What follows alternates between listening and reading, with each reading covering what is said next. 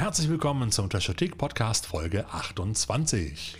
Heute mit Einem blinden Schwertkämpfer Trashfilmen im kostenlosen Stream und einem deutschen Lasa. und natürlich euren Trashotikaren Thorsten und Sven. Hallo und herzlich willkommen. Ich hoffe, es geht euch gut da draußen. Uns geht es gut. Sven und ich haben es sogar mal geschafft, auch beim Social Distancing, Distancing, vielleicht nicht so viel rum in der Cola, Sven, wäre nicht schlecht gewesen, mal wieder zusammenzukommen. Wir haben uns für mehrere Sachen hier in unserem großen, weitläufigen Bürohallen getroffen. Aber zwischen uns steht auch wie bei den großen Fernsehsendern eine Plexiglasscheibe. Es ist total beeindruckend, aber damit ihr da jetzt keine falschen Vorstellungen habt, also so weitläufig ist es hier auch nicht. Ich könnte jetzt aber den Hall aufdrehen.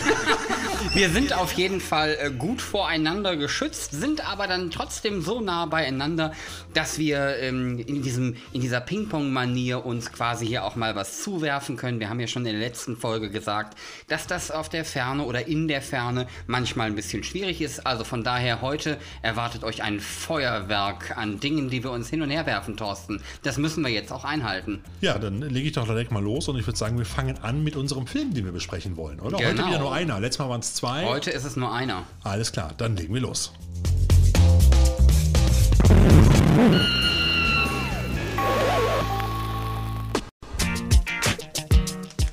Blinde Wut ist der Titel, den wir uns für diese Woche ausgesucht haben. Im Original Blind Fury aus dem Jahre 1989.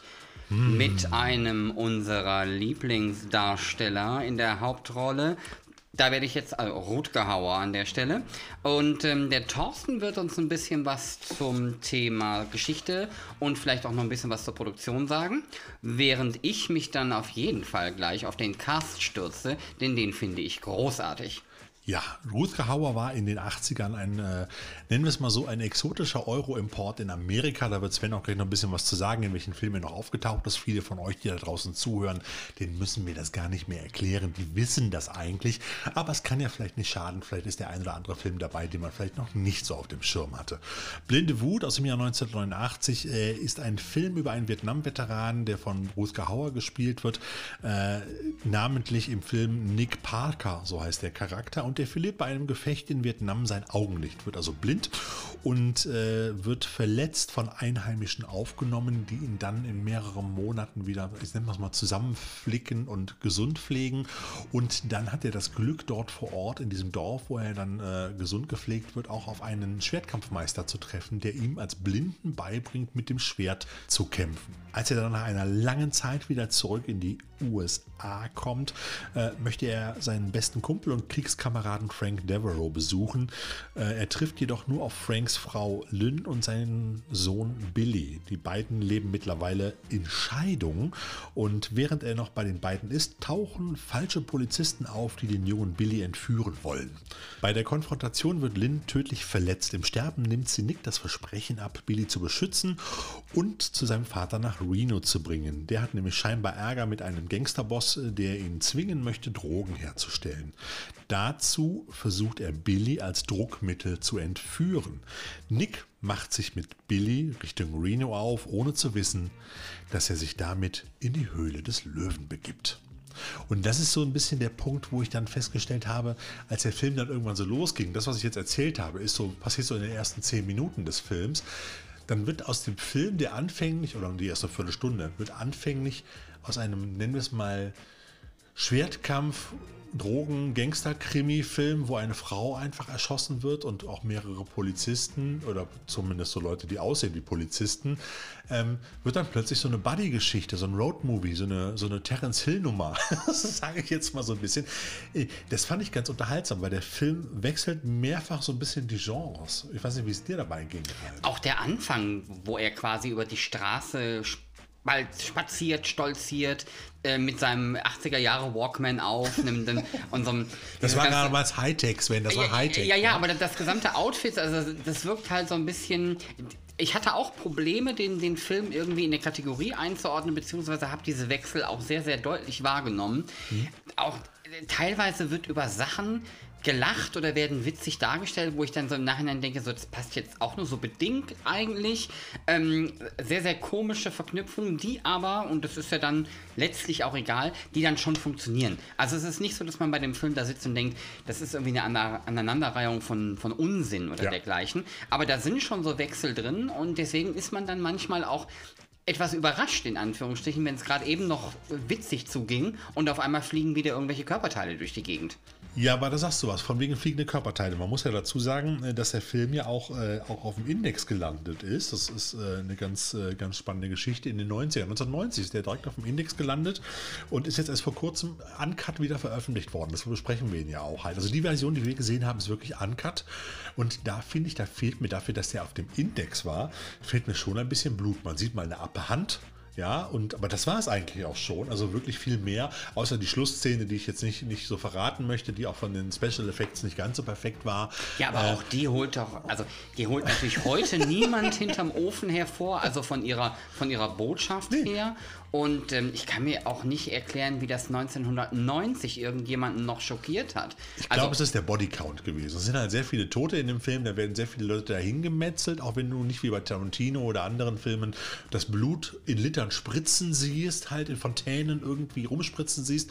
Aber es werden ja ziemlich viele Leute kalt gemacht von Ruth Hauer als dem, dem blinden Schwert. Aber ich sag mal so, ne, schlecht animierte Körperteile, die, die sich durch die Gegend bewegen, da hätte man der Weiße Hai 3 auch auf den Index setzen müssen. ja, das stimmt wohl. Das ist wohl vollkommen richtig. Ähm, da, hast du, da hast du vollkommen recht.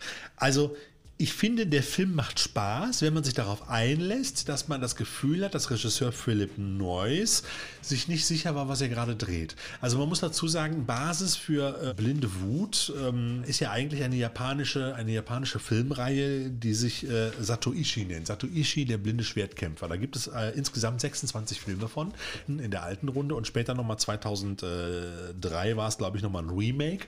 Diese Basis hat man im Prinzip genommen. Der Drehbuchautor, einer der beiden beiden Drehbuchautoren ist sogar Ryoso Kasahara, ist sogar, hat sogar einen der 26 Satoishi-Filme ähm, ähm, geschrieben als Drehbuchautor. Der war auch sehr fleißig. Der hat zig Drehbücher, 171 Drehbücher geschrieben. Das ist schon eine ganze Menge, finde ich. Also ein Fließbandarbeiter in den Jahren 1937 bis 1989 halt. Und das war sein letztes sozusagen. Blind Fury, Blinde Wut hat er zusammen mit, mit äh, Charles Robert äh, Kerner geschrieben.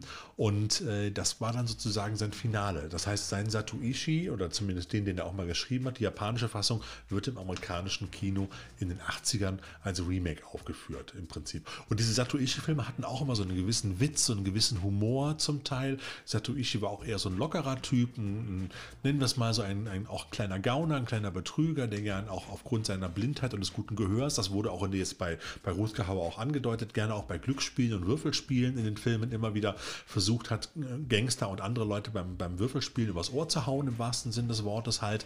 Und es, es hatte immer eine gewisse Art von Humor oder Schlitzohrigkeit halt dabei. Und ich finde, das kommt auch bei Ruthke Hauer und dem Film ganz gut rüber, auch wenn Ruthke Hauer mir teilweise zu oft grinst, in die Kamera lächelt. Ja, er wirkt so. tatsächlich manchmal ein bisschen grenzdebil. ähm, das war so das Wort, das mir einfiel. Ja.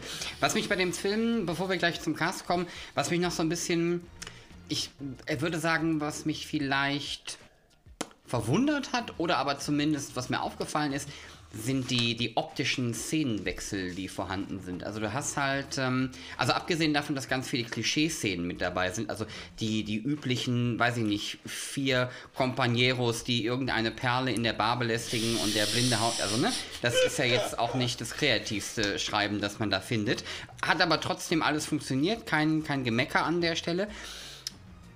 Aber so die, die, der Wandel im Film von Szenen im Kornfeld oder mhm. im Maisfeld, mhm. mhm. ähm, dann hin, hinterher, also übers Casino und über Drogenlabor hin zu diesem Bond-Layer, ja. das da oben auf diesem Berg Das musste steht. ich auch denken. Ich gedacht, das ist doch so ein, das ist doch so ein, wie bei einem James Bond-Finale, so die, die, die, diese, diese Seilbahn auf diesem Berg, direkt rechts von Vegas. das Matterhorn rechts von Vegas sozusagen. Also du musst schon ein paar Kilometer fahren, wenn du von Vegas in so Gebirge kommst. Also das gibt es durchaus, aber da fährst du einen halben Tag. Ja, ja, aber dann halt, weißt du, wie, wie so, eine Bauhausarchitektur mitten auf den, auf den Hügel da geknallt. Ja. Ähm, war schon interessant. Da waren sehr viele interessante Wechsel bei, in, in auch welche Stimmungen der Film so mhm. kommuniziert hat. Ja, man konnte sich nicht entscheiden. Das war halt wirklich so eine Mischung aus Komödie versus Action äh, oder plus Action, plus Roadmovie, plus Vater- und Sohn-Geschichte. Da hast du im Prinzip alles beigehabt. Ja, also, aber vielleicht war es dann auch in letzter Konsequenz ein bisschen viel, in Anführungsstrichen. Ja. Wie gesagt, der Film funktioniert für mich trotzdem und hat mir auch Spaß gemacht. Ähm, ich wusste auch tatsächlich, das war so einer der Filme, da hat ähm, der Thorsten gesagt, hier, den machen wir. Was hältst du davon? Und dann habe ich kurz auf die Story geguckt, aber nur den ersten Satz quasi, habe gesagt, okay, können wir machen. Und ähm, habe dann aber nicht näher nachgelesen. Das war dann so ein Film, den habe ich mir auch wirklich angeguckt, ohne vorher was darüber zu wissen. Und ich glaube, dann ist man aber nochmal umso verwirrter, in Anführungszeichen. Darf ich den ersten Satz nochmal vorlesen, der dich überzeugt hat? Nee, das war nicht der da drauf. Er ist schnell wie der Blitz, stark wie ein Stier, doch leider blind wie ein Maulwurf. Im, Im Originalfilm ist es übrigens Blind Like a Bat. Das äh, ist tatsächlich das, was er da erwähnt. Ich würde aber tatsächlich gerne mal auf den Cast sprechen Ich, ich habe noch eine Sache, eine ja. Sache. Das gehört auch schon zum Cast mit dazu. Ich finde ja, also wo du auch sagst, diese wechselnden Stimmungen, du hast vorhin diese, diese, netten, diese netten Personen angesprochen, die halt da in der Bar rumlungern oder irgendwelche Leute anmachen. Also ich finde ja persönlich, dass dieser ganze Film eigentlich ein, eine komplette Ansammlung von Vollhongs, grenzdebilen Hillbillies und absolut naiven Dummerchen ist. Also diese, diese Casino-Hillbillies mit ihren Strasssteinchen auf den Klamotten, ähm, die halt auch bis zum Ende da noch durchhalten, das machen ja nicht alle. Ganz ehrlich, ich fand die auf der einen Seite aber extrem witzig. Ja, aber das, das ist genau diese Gangsterformel, die du auch in so Bud Spencer und Terence Hill Filmen hast. Ja, ja, genau. aber die hatten auch genau die Outfits aus den Filmen. Charaktere, diese, ja, das passt ja auch. Es spielt ja in den 80ern, da kommen die Terence Hill Filme ja auch her. Ich, also ich, finde, ich glaube nicht, dass das jemals jemand wirklich so getragen hat. Ich, ich glaube, das sieht nur in allen Filmen so Sven, aus. du warst da noch nicht. Du, ich habe hab die 80er bei vollem Bewusstsein erlebt. Deshalb kann ich bis heute immer noch nicht diese Best of 80s verstehen. Weil für mich waren die ganzen 80er von der Mode her, von der Musik her größtenteils. Es war für mich komplette Körperverletzung. So, ich bin in den 70ern aufgewachsen, war voll im Bewusstsein, 71er Jahrgang und bin dann in die 80er gerutscht und dachte, scheiße, was ist denn hier los? Ich laufe den ganzen Tag durch so ein Fernsehtestbild in knalligen Farben halt. Und ich habe da heute immer noch kein, also für mich die, sind die 80er immer noch schwer zu verdauen, ganz ehrlich. Und die sind so rumgelaufen, Sven. Ich kann es dir bestätigen, die Leute. Auf jeden Fall ähm, grenzwertige Outfits auf der einen oder anderen ja. Stelle. Aber Terence Hill Formel, der Film hätte auch mit Terence Hill funktioniert, wenn nicht so viele Leute gestorben wären. Du hättest diesen ganzen mhm. Film auch mit Terence Hill drehen können. Wenn die nicht alle, der hätte einfach dann kein Schwert gehabt, sondern einfach seine Fäuste benutzt. Dann wäre es halt ein blinder Boxer gewesen. Ja, das ist äh, nicht ganz ja. verkehrt. Jetzt spielt aber Terence Hill tatsächlich nicht mit. Damit Schade. haben wir aber natürlich ähm, das Feld offen für andere Darsteller. Wir haben Rutger Hauer am Anfang erwähnt. Ja. Ich erwähne nur mal drei seiner größten Rollen, nämlich die Nachtfalken, das war zumindest einer seiner Erfolgsfilme mit neben ja. Sylvester Stallone 81, wo er den Bösewicht spielte. Dann natürlich ganz groß Blade Runner, ja. ebenfalls Bösewicht. Ja. Und den Hitcher. Ja, den Highway Killer neben C. Thomas Howell. Mittlerweile gibt es ja auch schon ein schönes Remake von. Und äh, wobei das Original einfach cooler ist, muss man einfach dazu sagen. Also ein klassischer 80er Jahre Thriller, der brauche ich jetzt erzählen, den kennt ihr einfach, oder? Also, ich meine, wer nicht gesehen hat, jetzt hier Hausaufgabe, ganz schnell Hitcher der Highway Killer gucken.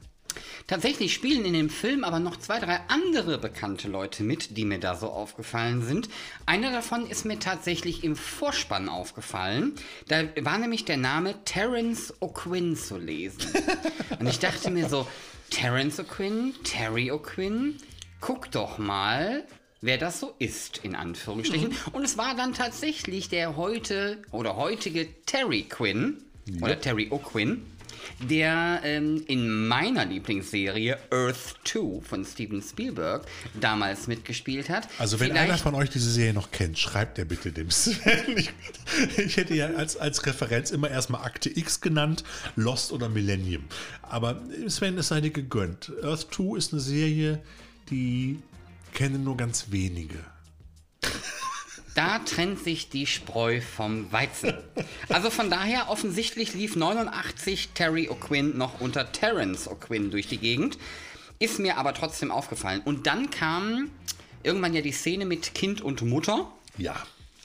Und während ich die Mutter natürlich sofort zuordnen konnte, aufgrund ihrer unglaublichen Augen, dem sogenannten fast durchsichtigen, Christ durchsichtigen Kristallblau, das war nämlich Mac Foster. Ja. Die ist uns hier vor allen Dingen natürlich durch ihre Rolle als Evelyn in Masters of the Universe, der Realverfilmung bekannt. Dem Hat absoluten Meisterwerk. dem absoluten Meisterwerk, hat aber ansonsten auch eine relativ ähm, imposante Liste an TV-Auftritten und sowas. Also Massiv. von Bonanza über Adam Six, aber auch ähm, zum Beispiel Star Trek Deep Space Nine, die Straßen von San Francisco, Hawaii 5.0, allerdings das Original. Also die Dame ist rumgekommen im Filmgenre oder im Filmbusiness und ähm, die ist mir halt direkt aufgefallen. War ich auf jeden Fall sehr begeistert. Etwas länger habe ich gebraucht bei dem Balk.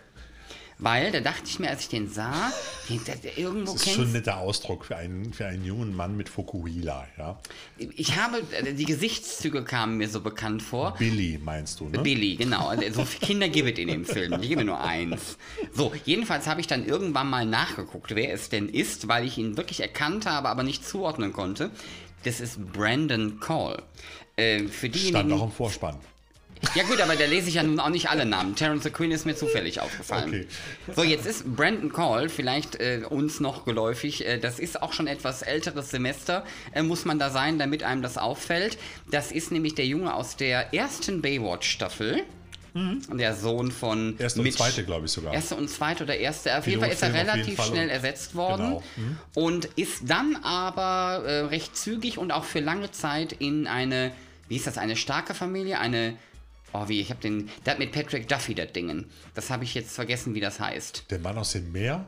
Ja, ja, genau, der hatte doch diese Comedy-Serie mit der, mit der großen Familie, die sich da zusammen heiraten. Und da hat Brandon Cole mitgespielt und ich glaube, das lief sogar bis oh, weit in die 90er hinein. Eine starke Familie. So, Brandon Cole hat in eine starke Familie mitgespielt und das ging sogar bis 98. Du kennst Serien, Sven.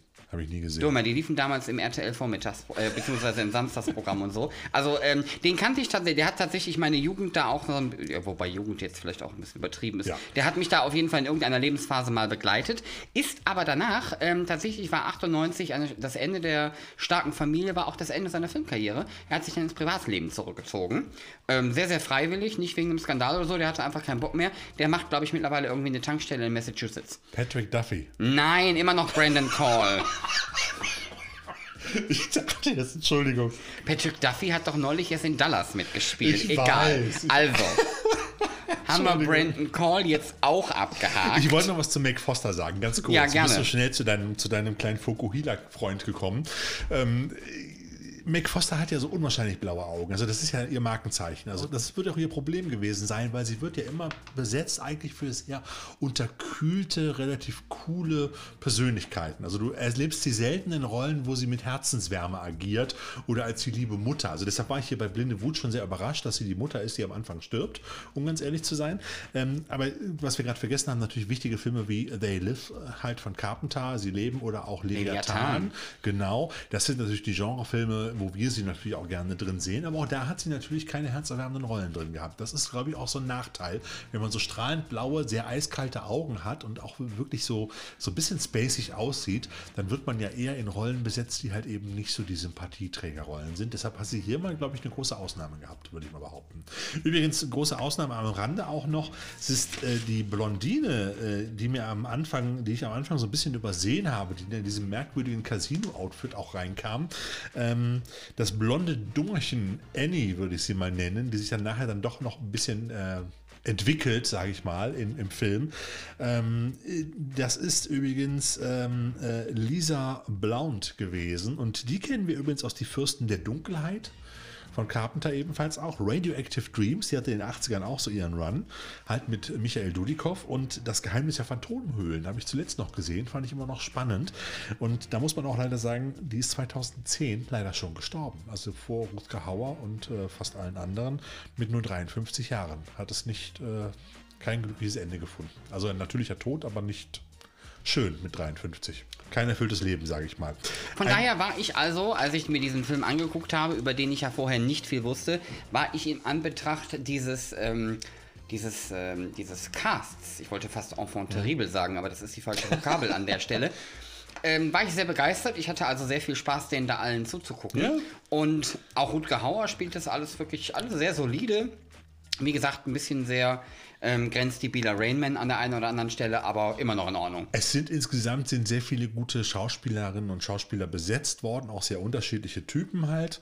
Äh, eine spannende Geschichte. Guckt einfach mal rein, wer da, wer da in Anführungsstrichen im Hintergrund da auch so ein bisschen noch, noch auftaucht. Es gibt ein paar schöne kleine Auftritte. Ähm, und bevor wir es auch vergessen und hinterher ein, ein Kommentar oder mehrere Kommentare kommen, warum habt ihr den Shokusugi nicht ähm, genannt halt beim, beim Cast. Natürlich machen wir das gerade hier noch, ganz wichtig, weil das ist ja eigentlich der einzige Japaner oder wirkliche Japaner mit einer wichtigen Rolle in dem Film, der vielleicht auch so ein bisschen angelehnt ist noch an, an, äh, an, den, an den blinden Samurai, an die Reihe.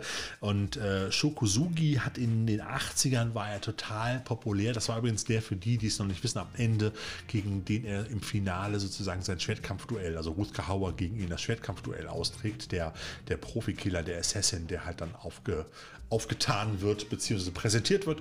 Hier ist er jetzt, mach ihn platt, mach ihn fertig und jetzt gibt es den großen Showdown sozusagen. Und der war in den 80ern besonders populär und beliebt in ganz, ganz vielen Ninja-Filmen. Die Rache der Ninja, die Herrschaft der Ninja, die Tausend Augen der Ninja und noch 28.000 andere weitere Ninja-Filme. Und seinen, seinen letzten Auftritt hatte er so ziemlich, einer seiner letzten Auftritte war in Ninja Assassin 2009. Auch eine sehr schöne nennen wir es mal, eine schöne neue Verfilmung zum Thema Ninja, der übrigens auch größtenteils in Berlin gedreht worden ist und da auch spielt. Halt, aber ähm, Shokuzugi ist halt wirklich ein, ein, ein Schauspieler, der gerade in dem Bereich Asia, Ninja, äh, Schwertkampffilmen und so weiter ein sehr populärer Darsteller und in der Zeit auch ein sehr bekannter Darsteller ist. Deshalb hat mich auch gewundert, dass er eigentlich in einer relativ kurzen und kleinen Rolle nur aufgetreten ist. Muss man dazu sagen. Mich nicht. Okay. Ähm, Bevor wir gleich zum Trashometer kommen, habe ich noch zwei Anmerkungen zu diesem Film, die mir aufgefallen sind.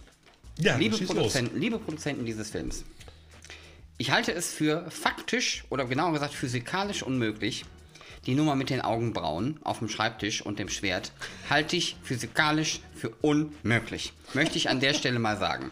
Gut, das äh, sollte man vielleicht bei solchen Trash-Perlen, die wir hier besprechen, nicht immer als Maßstab annehmen. Aber da dachte ich mir, hm, Darf ich dir die Zumindest- anderen 28 unmöglichen Sachen auch noch ja, nee, aufzählen? das, äh, die Augenbrauen haben mich aus irgendeinem Grund ganz besonders gestört. Und dann hätte ich jetzt gerne noch mal gewusst, wenn ich doch auf der Jagd bin nach jemandem und das in einem Maisfeld tue, warum genau habe ich denn da nichts Besseres zu tun, als einen Popcorn-Eimer mit mir rumzuschlören und Popcorn zu essen? Also manchmal muss man sich doch auch fragen, Also die Maisfeld-Szene war sehr, war eh sehr interessant, würde ich mal so behaupten. genauso würde ich es auch formulieren, ja. Da waren schon einige Momente drin, wo ich mir gedacht habe, die wollten einfach nur schnell den Dreh fertig kriegen oder sowas, habe ich mir so gedacht. Eine Sache ist ja eigentlich aufgefallen, äh, also ich weiß nicht, aber ich, ich bin eigentlich mir ziemlich bewusst gewesen, dass ich bei dem Film nicht eingeschlafen bin, weil ich ihn durchaus unterhaltsam fand und mehrfach auch lachen musste. Aber ist dir eigentlich aufgefallen, dass man gar nicht weiß, was aus dem bösen Casino-Betreiber und dem Oberbösewicht passiert? Es werden den gerade angestrengt nach. Sven denkt gerade angeständig nach. Am Ende des angestrengt nach, Films siehst du nur, wie Ja. der Zweitbösewicht hier, der, ich sag mal, das, das Double zu unserem Sheriff aus Stranger Things sozusagen, äh, ein schönes Ende findet. Das Ja. ist ja auch keine Überraschung jetzt. Das ist jetzt nicht gespoilert, das kann man sich ja schon denken. Im Laufe des ganzen Films weißt du, der bekommt ein wunderschönes Ende. So, aber sozusagen sein Chef, der oberste Chef von allen, der den ganzen Mist anleiert am laufenden Band und eigentlich äh, sozusagen auch die ganzen Hillbillies immer wieder schön loshetzt auf unseren Mhm. blinden Samurai, da erfährst du am Ende nicht, was mit dem passiert. Das ist komplett ausgeblendet. Also entweder ist da ist in dem Film irgendwas geschnitten worden, angeblich haben wir die Uncut-Fassung. Du kannst es dir zwar denken, aber es wird, es wird dir nicht, äh, sagen wir mal, es wird dir nicht die Rechnung serviert. Es wird dir nicht das, worauf du gewartet hast, dass der Arsch endlich in fünf Teile zerschnibbelt wird oder zu Konfetti zerschnibbelt wird von Rutger Hauer. Ja, der Typ, der alle drangsaliert hat, der alle in den Tod geschickt hat, der Typ, der alle, alle nervt eigentlich die ganze Zeit und noch ein arroganter, blöder Arsch ist, ja, da erfährst du nicht, was mit dem passiert. Es gibt kein Highlight, wo der Böse am Ende, der Oberbösewicht, irgendwie dahin gemetzelt wird. Oder vielleicht auch durch eigene Dämlichkeit, weil man ihn verschonen möchte und er hebt dann noch im letzten Moment die Waffe oder will irgendjemanden erschießen und wird dann von Polizisten erschossen. So der, der Klassiker, wenn man den, den Helden nicht so blutbeschmiert darstellen möchte. Nein, das passiert alles nicht. Der ist einfach weg. Da, passiert, da wird gar nicht mehr drüber gesprochen. Da gibt es das Ende das Ende von dem Handlanger und dann ist Happy End und dann ist alles Friede, Freude, Eierkuchen und wir fahren jetzt schön nach, äh, wo wollen die hin? Äh, San Francisco, yeah! Ich, ich glaube, warum ich das irgendwie verpeilt habe, ähm, weiß ich gar nicht. Aber ich glaube, ich war einfach noch so geschockt, Schrägstrich amüsiert, Schrägstrich unterhalten von dieser Bond-Geschichte auf dem, auf dem Berg. Da war für mich, also das, das war so einer Auf der dem Highlights. Matterhorn neben Las Vegas, genau. Ja, ja, das, äh, das war schon, äh, also dass der Bösewicht keine Katze dabei hatte äh, und er sich dann, das war alles, Ja, die ja, er dann bestreichelt. Aber Also wie gesagt, das ist mir aufgefallen, da habe ich mir gedacht, ey, was ist denn jetzt hier? Wo ist denn mein Finale? Wo ist denn jetzt hier die Situation? Aber egal. Vielleicht, vielleicht habe ich auch, also wie gesagt, ich habe dann nochmal hinterher nochmal, ich habe den Film geguckt und habe dann, als ich dann darüber meine Sachen aufgeschrieben habe, habe ich nochmal reingeguckt, ob ich vielleicht irgendwas übersehen habe oder so oder irgendeinen Hinweis verpasst habe. Vielleicht gibt es auch noch so einen Hinweis wie, ach ja, der, der hat sich gerade selber in die Luft gesprengt. Ich weiß es nicht. Nee, ist aber nicht. dennoch kommen wir jetzt zum Trashothek Trashometer. Genau, schieß mal für los. Blind Fury. Nix fürs erste Date. Da geben wir charmante drei Punkte an Jawohl. dieser Stelle. Kann man, muss man. Kann man, nicht. muss man nicht. Genau. Er muss man nicht. Der Bierdeckelfaktor, auch da geben wir drei Punkte, weil die Handlung mit ein, zwei kleinen Nebenhandlungen eigentlich relativ stringent ist und nicht kompliziert. Genau. Der Blutamatwert, da gibt es eine 2, weil es ist zwar Blut zu sehen, aber es ist kein richtiges Gemetzel. Nee, es hätte mehr Also, sein können. ja. Also bei einem Schwertkampffilm erwarte ich mehr. Wenn da ein wilder, blinder Rächer mit dem Schwert rumfuchtelt, da will ich nicht nur eine Hand sehen, da will ich mehr sehen. Ja, ja, und wie gesagt, teilweise waren das halt eher so Effekte in der Klasse von äh, Weißer Hai Teil 3. Ähm, da ist dann halt auch, da mag dann was Rotes sein, aber das äh, fühlt sich dann auch nicht an wie Blut. Ich hatte ja das Gefühl, dass der Special Effect Mann größtenteils nicht da war. Deshalb gab es auch kein Filmblut. Das kann gut sein. Du siehst halt, wie jemand aufgeschlitzt wird oder angedeutet oder wie jemand mit dem Schwert durchbohrt wird, aber du siehst nie irgendwo Blut. Außer mal am Schwert hinterher. Da hat dann Rutger Hauer wahrscheinlich von seinem Pausenbrot die Elbmarmelade. Ja, da muss man sich echt fragen, wofür da eine Indizierung stattgefunden hat. Ja. Sexorama, ähm, das ist eine äh, solide Null wieder Man mal. die blaue Augen, die blauen Augen könnte man nehmen und sagen, total heiß, aber Ähm, äh, durchaus sexy, aber zu kurz. Zu kurz. Der Trash-Faktor, dem geben wir eine gesunde 4, weil der Film, eigentlich können wir auch eine 5 geben, oder? Nee, wir haben die Punkte schon ausgerechnet. Ich habe gesagt, der könnte eigentlich auch eine 5 bekommen. Dann geben wir ihm eine 4. Geben wir ihm eine 4. Geben wir ihm eine 4, aber er ist nah an der 5 dran, wirklich eine 4. Damit kommen wir auf 12 Punkte insgesamt. Durch 5 sind wir bei 2,4 bei unserem Richterwert auf der Trashothek, auf dem Trashometer, auf unserer wunderbaren Richterskala für Trashfilm-Freunde. Genau, das ist äh, die Kurzzusammenfassung. Ein kesselbuntes Roadmovie, bisschen Familienfilm, bisschen Ninja, bisschen Schwert, alles Mögliche. Ähm, schaut rein, kann man Spaß mit Genau. haben. Und Sony hat den Film gerade vor ein paar Wochen uncut auf Blu-ray rausgebracht. Es gibt ihn ganz, äh, ganz regulär in einer normalen Emery Blu-ray-Hülle für kleines Geld oder wer ein bisschen mehr investieren möchte, kann sich auch das wunderbare, das wunderbare ähm, Mediabook holen mit noch ein bisschen Broschüre und Infos drin. Ähm, aber ich muss euch sagen, auf der Blu-ray ist neben dem Film und dem Trailer ist da eigentlich nichts drauf. Da hätte ich mir eigentlich noch eine kleine Dokumentation gewünscht, um ganz ehrlich zu sein. Aber das ist ja wieder mal nur meine Meinung. Ich gucke ja auf die Ausstattung und die Verpackung und der Sven grinst gerade. Ich gucke auch immer auf die Ausstattung und die Verpackung. Okay, aber man kann ihn sich angucken, man kann einen schönen 80er-Jahre-Abend damit machen. Ja? Und wie gesagt, am Rande, wer Bock auf mehr Schwertkampf hat, sollte sich mal nach Satoishi, dem blinden Samurai, äh, erkundigen oder sich mal damit auseinandersetzen. Spannende Geschichte. Ich habe gesehen, jetzt nachdem ich nochmal recherchiert habe, es gibt leider, ähm, äh, ich habe jetzt nur mal auf die Schnelle äh, eine englische Veröffentlichung gefunden, wo alle 26 Filme in einer wunderbaren äh, Komplett-Edition drin sind für knapp 150 oder 130 Euro auf Ähm, es gibt aber auch ein Remake aus dem Jahr 2003, das sollte man sich angucken, das ist auch wunderbar. Und äh, das kann man einfach mal, da kann man sich so ein bisschen mehr Schwertkampffilme angucken.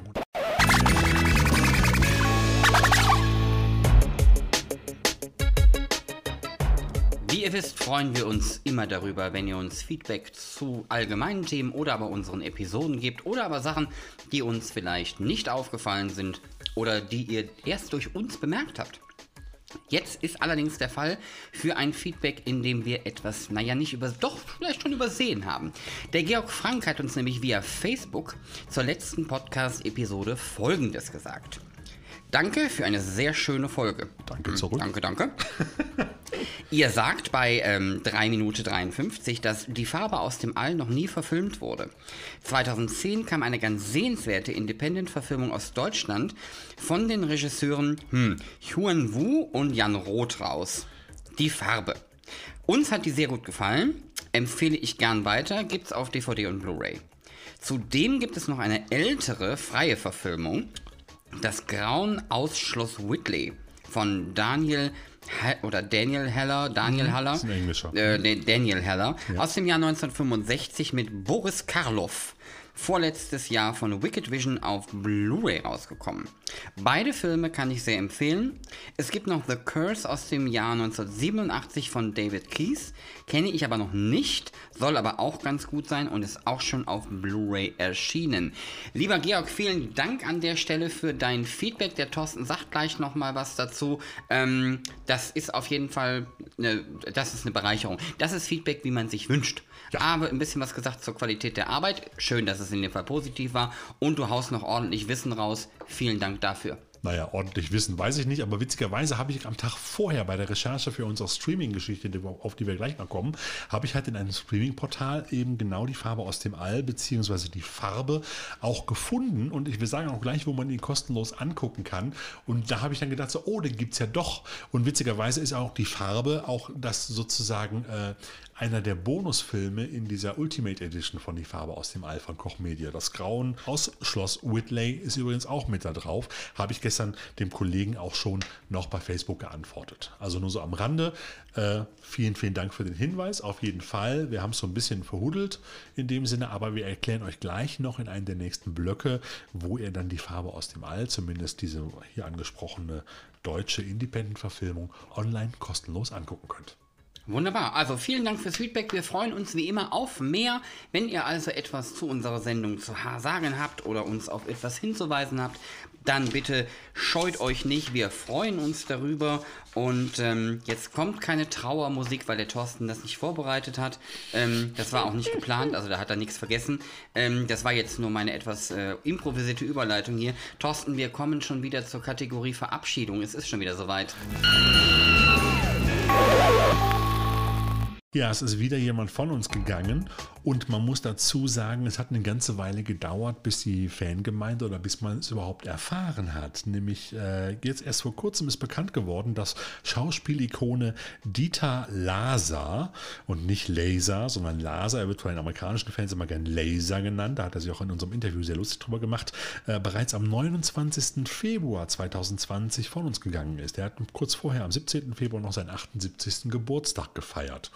Vielen Filmfans hat sich Laser durch seine unglaublichen Darstellungen von noch unglaublicheren Charakteren ins Filmgedächtnis eingebrannt. Und äh, dabei macht er eigentlich nie einen Unterschied, ob er gerade im Autorenkino, in Fernsehserien oder auch in unglaublichen Trash-Produktionen unterwegs war. Laser gab halt immer 200 Prozent. Und also er hat in vielen Filmen mitgespielt, von Die verlorene Ehe der Katharina Blum über Johnny Glückstadt oder Operation Ganymed bis Zauber der Venus, zum Beispiel auch der TV-Serie, Science-Fiction-Serie Lex oder auch Human Centipede. Sein letzter. In Lex habe ich neulich noch mal reingeschaut. Ja. Die ist nicht so schön gealtert. Äh, es sind viele Serien aus der Zeit nicht gut gealtert. Ja, das ist wohl wahr. Sein letzter Film war der Horror-Thriller November aus dem Jahr 2017. Er drehte unter anderem für Volker Schlöndorff, Margarete von Trotter, Rainer Erler, Hans W. Geißendörfer, der Mann, der später die Lindenstraße erfunden hat, oder auch Peter Patzak. Die waren in den 70ern und 60ern eigentlich sehr ambitionierte Regisseure und Drehbuchautoren. Und äh, aber auch für unseren Sascha gab er sich damals voll motiviert, äh, denn äh, für unseren Kollegen war es eine ganz besondere Erfahrung, als er Dieter Laser im November 2015 auf dem Weekend of Hell in Oberhausen interviewte. Ähm, für seine erste Kinorolle in John Glückstadt hatte Laser nämlich 1975 direkt den Deutschen Filmpreis bekommen. Und hier erklärt er Sascha, warum er das damals als Bestrafung empfunden hat. Dafür habe ich, das war meine erste Kinorolle, und da habe ich sofort zur Strafe den deutschen Filmpreis bekommen in Gold. Aber zur Strafe deshalb, weil sofort haben bekannte Regisseure zu mir gesagt, du lebst ja in Deutschland, gell? Da habe ich gesagt, ja. Du heißt ja Laser auf Deutsch, gell? Habe ich gesagt, ja. Hat, haben sie gesagt, herzliches Beileid zu deinem deutschen Filmpreis. Du wirst erstmal mindestens zwei Jahre keine Angebote mehr bekommen. Und so war das auch. Aber man muss ja sagen, Filmpreis und so, der Mensch hat in Schlöndorff-Filmen mitgespielt. Jawohl, hat er das nämlich. Ja, da bin ich nominiert gewesen für den Deutschen Filmpreis, äh, für die verlorene Ehre der Katharina Blum, wo ich ein Schwein von einem Bildzeitungsreporter gespielt habe mit dem Namen Werner Töttges. Eine Drecksau, die auch am Schluss verdient erschossen wird. Ähm, ich glaube, das ist jetzt die richtige Überleitung. Äh, wenn es also gilt, einer, einem schrecklichen Menschen ein charaktervolles Gesicht zu geben, kommen wir so langsam zu The Human Centipede. Wie ja. kommt ein wunderbarer, ernsthafter Schauspieler zu einem, zu einem Film, der, ja, man kann schon sagen, das war auch für mich eine Grenzerfahrung. Ja, was glaubst du, was mir, mit mir los war, als ich das Drehbuch gelesen habe? Der erste Gedanke war wahrscheinlich, den Eppendorfer Kittel zu besorgen. Ich hatte, ich hatte schon einen Vertrag und habe gedacht, was für eine peinliche Scheiße. Als er mir das er erzählt hat, die Geschichte, habe ich gedacht, naja, ein Wissenschaftler durchgeknallt, näht Leute aneinander. Äh, früher hat er sie getrennt. Er ist einfach sauer, dass man mit, in Deutschland mit 65 aufhören muss und nach Amerika gehen muss oder was. Und deshalb näht er Leute zusammen. Dann lese ich drei Wochen später, morgens um sechs in meiner Küche, das Drehbuch und sage, Igitt, Igitt, Igitt. Das ist ja ein Verdauungstrakt. Ass to mouth. Das ist ja schrecklich. Und dann habe ich gesagt, wie komme ich denn aus der Scheiße raus? Ich habe ja schon einen Vertrag. Das ganze Interview Warum lachst du denn jetzt so? Ich finde das Interview so geil. Also ich finde Dieter Laser einfach nur herrlich. Also das ist ein Typ, äh, den kann man nicht erfinden, oder? Also es war, es war auf jeden Fall ein herrlicher Typ und auch das gesamte Interview ist herrlich. Und das könnt ihr euch in unserem oder auf unserem YouTube-Kanal ansehen. Interview Uncut Dieter Laser Laser. Genau, Laser. Awesome Laser wird er immer genannt. Aber ja, er ist von uns gegangen und er ist jetzt irgendwo da, wo er im Himmel sehr wahrscheinlich auch die Hölle lostritt. Ja, es ist für mich jetzt noch schwer, einen Übergang zu finden von Dieter Laser zu unserem nächsten Thema. Ich, ich habe ich hab einen Übergang, ich habe einen Übergang. Der Übergang ist ab in den Himmel. Alles klar, ab in den Himmel. Ab in den Himmel. Ab in den Von Dieter Laser kommen wir jetzt zum nächsten Himmelsflieger. Der Thorsten hat nämlich mal wieder Trashothek Spielzeug rausgesucht.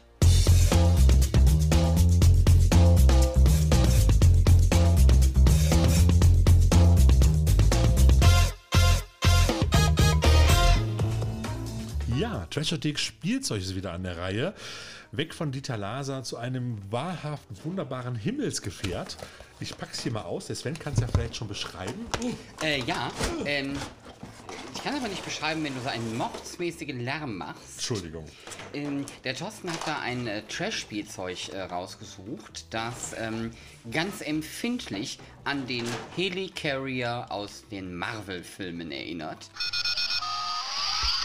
Und er macht Geräusche. Und er macht Geräusche. Das klingt jetzt so ein bisschen wie der sterbende Schwan, aber prinzipiell ist der Helicarrier eigentlich ein sehr eindrucksvolles Gerät. Es ist in Plastik und Trash und günstig etwas weniger eindrucksvoll, würde ich mal formulieren, aber immer noch ganz witzig. Yeah. So, komm, Thorsten, was hast du denn da an, am Start? Also, ich habe hier aus der Reihe Space Union, die aber keiner kennt, weil es so eine billige Popels-Reihe ist, habe ich den Shield Helicarrier von der Firma Brigamo äh, bestellt bei Amazon für ganze 18 Euro. Ähm, vielleicht, äh, es gibt Leute, die erinnern sich vielleicht noch an Zeiten, als sie noch zu Kindheitszeiten früher ans Meer gefahren sind. Da gab es immer so lustige kleine Plastik-Spielzeugfähren. So ein Ding in so einem Netz drin mit drei kleinen Plastikautos. Und wenn man sich das Ding von unten anguckt, sieht das genauso aus.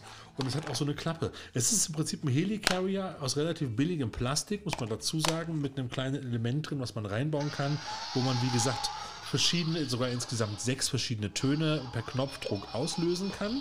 Und man kann fünf dazugelegte Fahrzeuge, zwei Raumschiffe, einen kleinen Gleiter plus zwei Weltraumpanzer, kann man im Bauch dieses Helicarriers verschwinden lassen. Entweder über die Heckklappe, die hört sich so an, oder die Seitenklappe, die hört sich so an.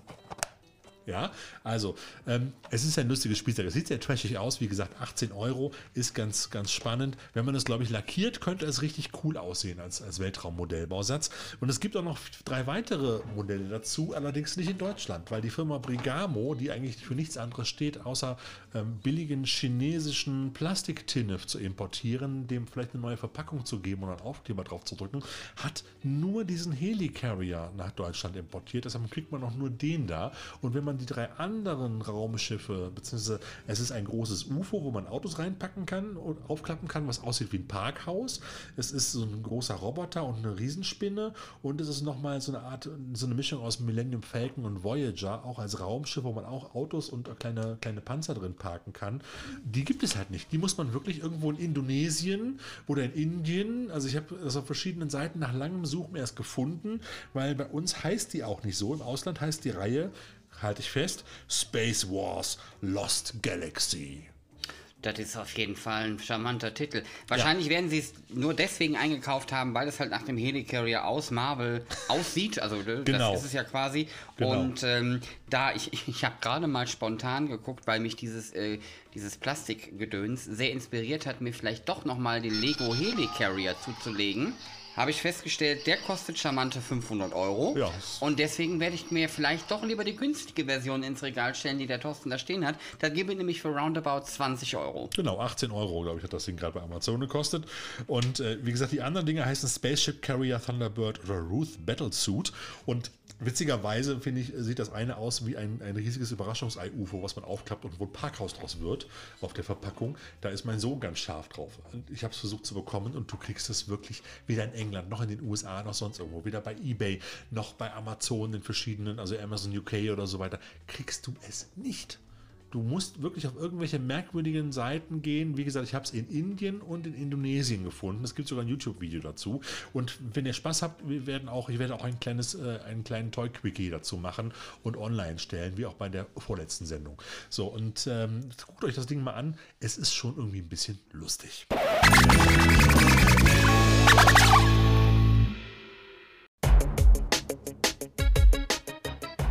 Kommen wir weg von deinem Kirmesspielzeug, Thorsten, und beschäftigen uns mit unserem nächsten Thema. Es geht um Trashfilme im Stream, mehr oder minder kostenlos.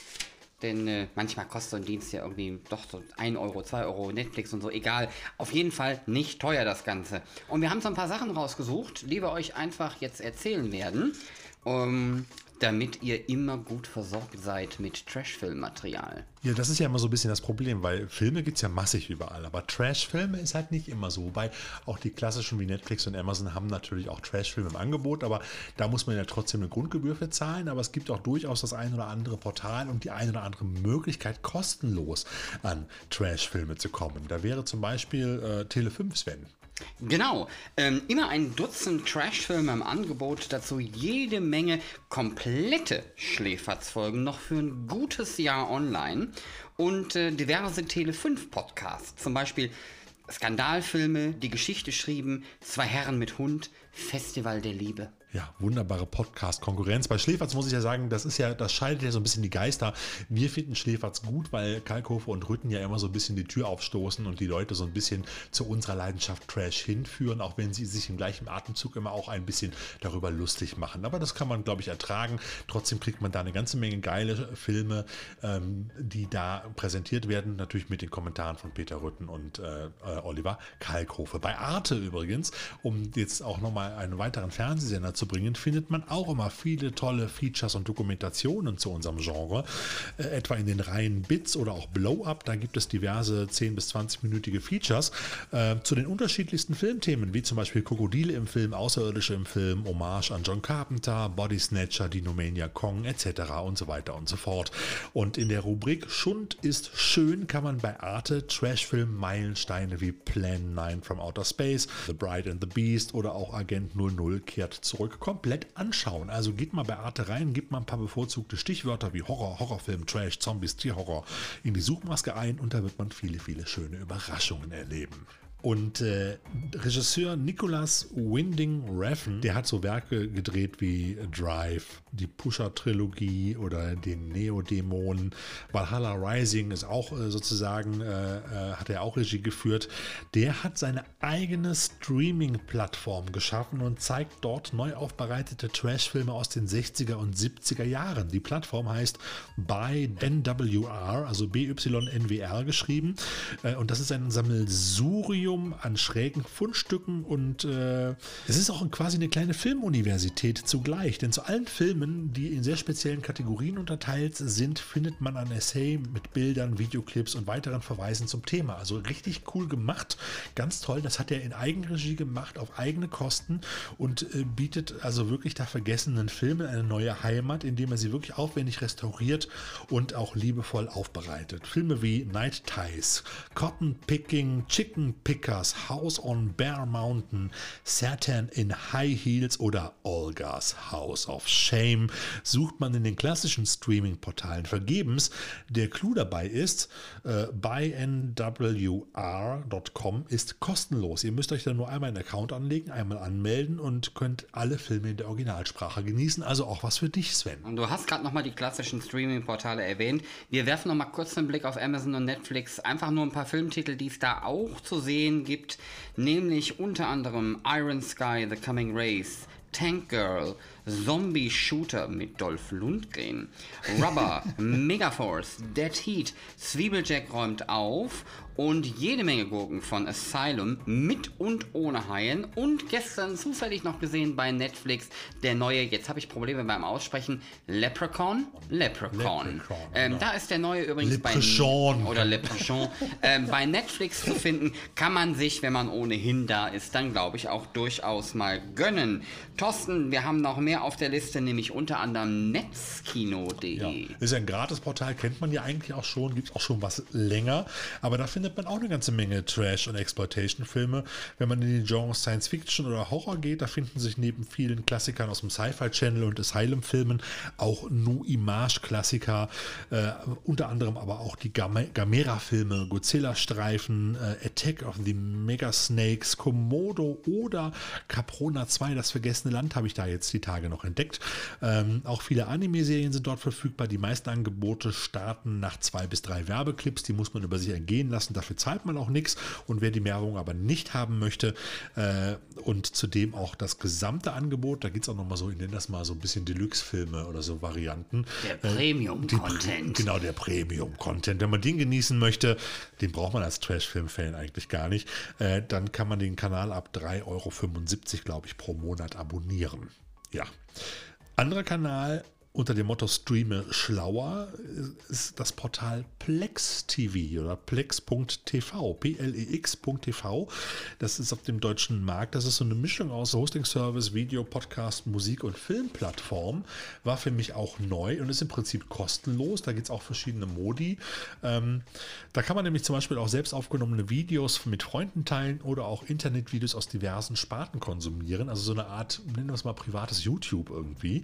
Ähm, und jetzt steigt Plex aber auch in den Streaming-Business ein. Zurzeit gibt es da eigentlich bisher nur englischsprachige, also auch für dich wieder ein Highlight. Ähm, aber da findet man auch eine ganze Menge Klassiker, Blaxploitation-Klassiker wie Coffee zum Beispiel oder The Final Come Down. Aber auch Science-Fiction-Streifen wie A Man and His Dog Dark Star oder Invasion of the Bee Girls. Den habe ich noch nicht gesehen, den habe ich auf meine Liste gepackt. Den will ich unbedingt gucken. Die Bienenmädchen, die da kommen. Ich kenne den noch nicht.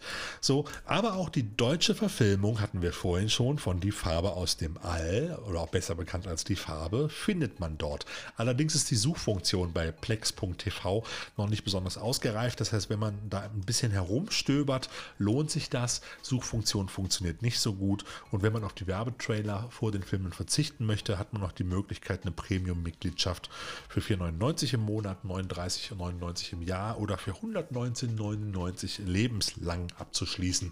Ich weiß nicht, ob sich das wirklich lohnt, um ganz ehrlich zu sein. Ich würde es mir erstmal so angucken, aber man bekommt dann auch noch verschiedene Zusatzfunktionen, wenn man so einen Pro-Account abschließt. Man kann zum Beispiel offline streamen.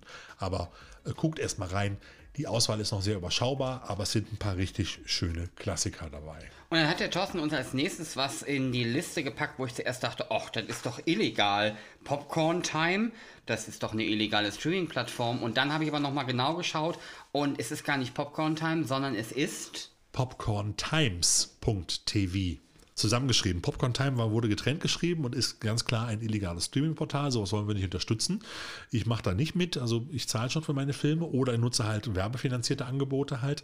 Und Popcorn Times TV gibt es, äh, da gibt es jetzt auch seit einiger Zeit neben vielen Krimi- und Western-Klassikern auch diverse Weltraumgurken, zum Beispiel Star Crystal oder Notlandung im Weltraum oder auch äh, Space Ranger.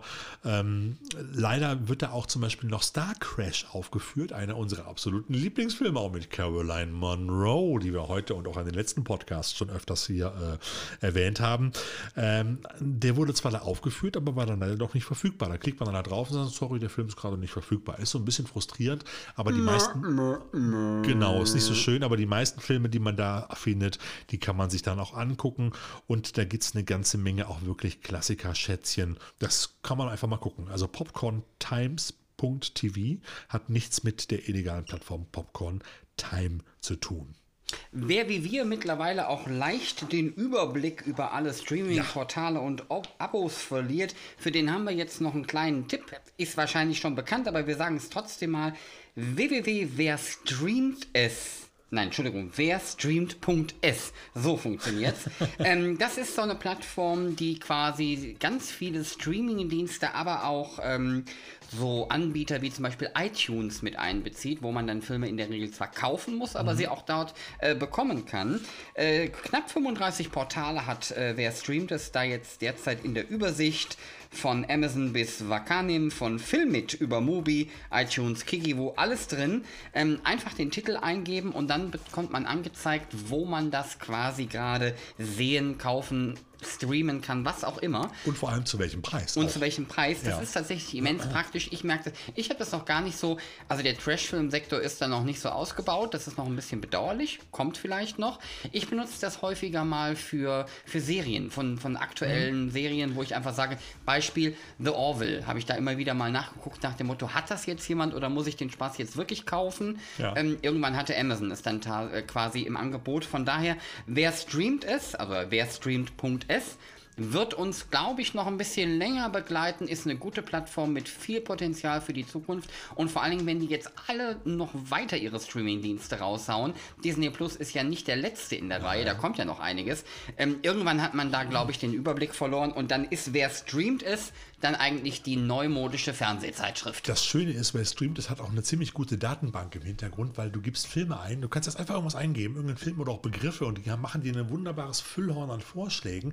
Das heißt, wenn du Filme eingibst, die es zum Zeitpunkt nicht auf Blu-ray, DVD oder vor allen Dingen nicht im, im Streaming-Portal im Bereich gibt halt. Ich habe das mal gemacht, zum Beispiel, ich habe mir den Spaß mal gemacht, zum Beispiel King Cobra einzugeben. Es gibt mehrere, aber den, den ich suchte, äh, aus den 70ern, Jazz of Satan. ja, das ist so der weiße Hai mit einer Schlange. Also es ist ist ein Film, den gibt es noch nicht. Der wird sogar angezeigt, wird aber dann auch mit dem kurzen Inhalt und dem Cover, dem alten Kinoplakat, wird hier angezeigt halt. Aber es wird auch gesagt, der wird gerade im deutschen Streaming-Portal oder in den, in den, die sie da in den Potpourri haben, nicht, der ist, den haben die zwar in, in, ihrem, in ihrer Datenbank, aber der ist halt gerade nicht verfügbar. Das finde ich halt das Spannende, dass sie sogar sagen, hier, den Film gibt es, dann ist der rausgekommen, da ist die kurze Inhaltsangabe, aber den kannst du gerade nicht streamen. Ich muss mir gerade vorstellen, wie der Thorsten da sitzt King Cobra. Und, und King Cobra googelt. Ich weiß nämlich ganz genau, was was für ein Suchergebnis er da unter anderem bekommen hat.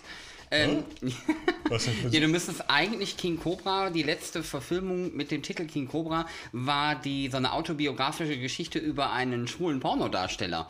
Ähm, tatsächlich auch mit äh, James Franco und sowas. Also jetzt nicht, sondern nur nach 15 äh, Geschichte. Das müsste dir eigentlich. gesehen, hast du ignoriert, hast du direkt War drüber keine weggelesen. Schlange auf dem Cover.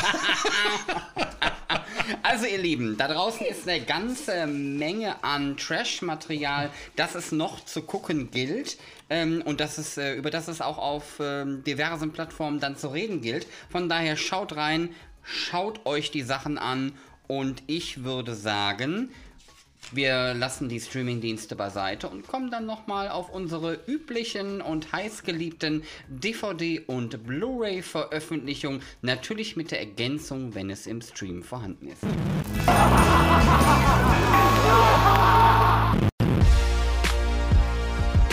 Wie der Sven es schon angekündigt hat, kommen wir jetzt zu unseren DVD- und Blu-ray-Veröffentlichungen. Das heißt, den Filmen, die es auf Scheibe gibt, aber vielleicht auch im Stream. Los geht's mit einem irren Geheimagenten. Und den gibt es tatsächlich nur auf DVD im Handel. Das ist ja auch schon mal was Aufregendes. Jack Clifton, Agent 077, die Collection. PDAX präsentiert uns in der Jack Clifton Kollektion oder Collection alle drei Filme der, und da musste ich erst überlegen, ob es Eurospy, und dann dachte ich, was ist das? Nein, es ist die Eurospy-Reihe mit dem amerikanischen Geheimagenten Jack Clifton, der in den flotten 60s als knallbuntes 007 Abziehbildchen die Agentenfilmwelle bereicherte. Die italienisch-spanisch-französische Koproduktion bedient sich eins zu eins der Erfolgsformel der beliebten englischen Vorgaben. Fotogene und exotische Schauplätze, schöne Frauen, miesepetrige Weltzerstörer, wirre Wissenschaftler und die tödlichsten Waffen, die die Menschheit je gesehen hat und die man aus Pappmaché nachbauen kann. Das alles aufgeteilt in drei Agentenabenteuer, nämlich Vollmacht für Jack Clifton, Operation Bloody Mary, Entschuldigung, und im Netz der goldenen Spinne. Der internationale Eurospy wird gespielt von Ken Clark, der in Hollywood unter anderem an der Seite von Richard Whitmark und Elvis Presley spielte, bevor er nach Italien ging und im europäischen Kino eine Starkarriere anstrebte, die Anfang der 70er Jahre nach einigen weiteren Agentenfilmchen jäh abebbte. Und wie der Sven schon sagte, ist das Ganze nur auf DVD erhältlich. Keine Blu-ray, keine Collectors Edition, keine Poster, keine Soundtracks, kein gar nichts. Just the DVD. Ja, Jack Clifton ist halt nicht James Bond. Happy Hunting erscheint am 24.04. auf Video on Demand, DVD und Blu-ray. Menschenjagd die X-te. Weil er auf seiner Reise zum gemeinsamen Kind seiner verstorbenen Ex-Freundin noch unbedingt ein wenig Geld machen möchte, strandet der Kleindealer Warren nach einem misslungenen Deal in dem abgelegenen Wüstenkaff Bedford Flats an der Grenze zwischen den USA und Mexiko. Dort findet gerade ein jährliches Fest statt, bei dem sich die Einwohner auf die Jagd nach Menschen machen. Und weil es im Leben von Warren, der auch noch ein Alkoholproblem hat, gerade so richtig gut läuft, wird der Loser schnell zum Gejagten. Eine grausame Hatz durch die Wüste beginnt. Happy Hunting ist ein äh, schwer zu verdauender, surreal blutiger Jagdtrip durch unerbittliche, aber auch wunderschöne Wüstenlandschaften, der in seinen guten Momenten immer wieder an die harten Exploitation-Klassiker der 1970er Jahre erinnert, wie zum Beispiel Beim Sterben ist jeder der Erste. Die Regie führen Joe Deitch und Louis Gibson, der übrigens einer der Söhne von Mel Gibson ist und hier einen ordentlichen ersten Film abliefert. Also ich finde ja, Louis Gibson hört sich irgendwie nach eher so einem, so einem Tropical Mambo-Bambo-Sänger an. Ich kann halt den Namen Louis auch nicht mehr hören, ohne an Louis de Finesse zu denken. Das war, das habe ich nie rausgekriegt, also von daher. Okay. Das, äh, Alles klar. ja. Aber du hast auch noch was für uns, Thorsten. Ja, ähm, The Manitou. Nach Grizzly und Panik in der Sierra Nova drehte Regisseur und Autor William Girdler seinen letzten Film, The Manitou. Kurz darauf kam er im Alter von nur 30 Jahren bei einem Helikopterunfall auf den Philippinen ums Leben. Im Horrorschocker The Manitou entpuppt sich eine rätselhafte Geschwulst im Nacken der Hauptprotagonistin Karen als ein rasant heranwachsender Fötus eines 400 Jahre alten Dämons, der das Ende der Welt heraufbeschwören möchte. Ich möchte nicht wissen, wie viel die Drehbuchautoren damals gekifft haben, um ganz ehrlich zu sein. Aber egal. Starker Tobak, den Gördler da im Jahr 1978 im Kielwasser von Die Wiege des Bösen und anderen übernatürlichen Horrorfilmen vom Stapel gelassen hat. In den Haupt Hauptrollen sehen wir Tony Curtis und Susan Strasberg, die mit Hilfe eines Medizinmannes versuchen, das Unheil von der Menschheit abzuwenden. Ein Film wie Der Exorzist, nur mit amerikanischen Ureinwohnern, Laserstrahlen, Paralleluniversen und dem düsteren Score von Lalo Schifrin. In Deutschland wurde der Film übrigens unter den seriöser anmutenden Titeln Laserstorm oder auch Super Zombie, die Geburt des Grauens veröffentlicht. Was will man mehr? Also für uns ein echter Trashothek-Anwärter und der erscheint am 30.04. als Mediabook äh, mit Blu-ray und DVD. Den muss ich sehen, Sven. Den, den, den müssen wir auf jeden Fall sehen. Tony Curtis äh, sehe ich ja auch ganz gerne. Von daher, da werfen wir auf jeden Fall mal einen Blick rein. Das Problem an der Geschichte ist ja draußen, wenn wir The Manitou irgendwann nochmal durchmachen. Der Thorsten hat gerade eben ungefähr drei Versuche gebraucht, das richtig auszusprechen. Ähm, was überhaupt kein Problem ist, das passiert manchmal. Aber ich werde den Begriff The Manitou auch nie wieder aus meinem Wortschatz äh, tilgen können. Von daher bin ich mal gespannt, ob ich bei dem Film ernst bleiben kann. Ich glaube nicht. Ich habe den Trailer gesehen. Da kannst du nicht ernst bleiben. Also das ist ein, ein irrer Mix aus allem, was man sich damals da irgendwie so hat einfallen lassen. Komm, wir haben ja noch eine Lasershow übrig, die packen wir noch mit rein. So sah das ungefähr aus. Also es ist unglaublich. Der, das ist ein Film für, den kannst du nur mit einer Kiste Bier trinken. Äh, der, ja, ihr seht, es läuft heute richtig gut. Ja, deshalb machen wir jetzt auch Ende, oder? Machen genau, der Thorsten hat mit die Lasershow oder die Lasershow ja dann quasi auch schon so ein bisschen den Abschied eingeleitet. Stimmt. Wir haben heute gesprochen über Blind Fury, unseren Film der Woche oder unseren Film der Episode. Wir haben euch äh, ein bisschen über Streamingdienste informiert. Wir hatten Kirmesspielzeug. Wir, wir hatten Kirmesspielzeug. Wir haben uns von Dieter Laser verabschiedet und wir haben so ein bisschen geschaut, was in den kommenden Wochen noch so auf den Markt kommt.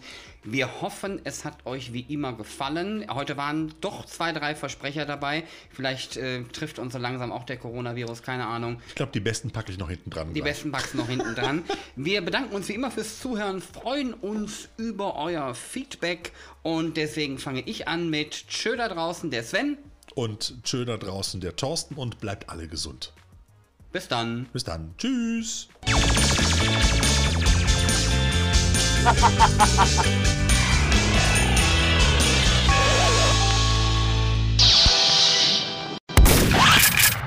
Und der hier ein ordentliches Spielfilmdebüt ab.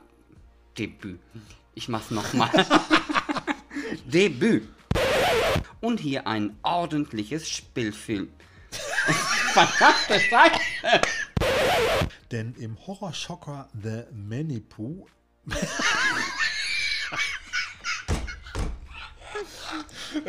Aber nicht über meinen Debüt lachen, ne? The Manitou. Hm? The Manitou. Geil. Das ist die erwachsene Version von Winnie Pooh. Im Horrorschocker The Manitou im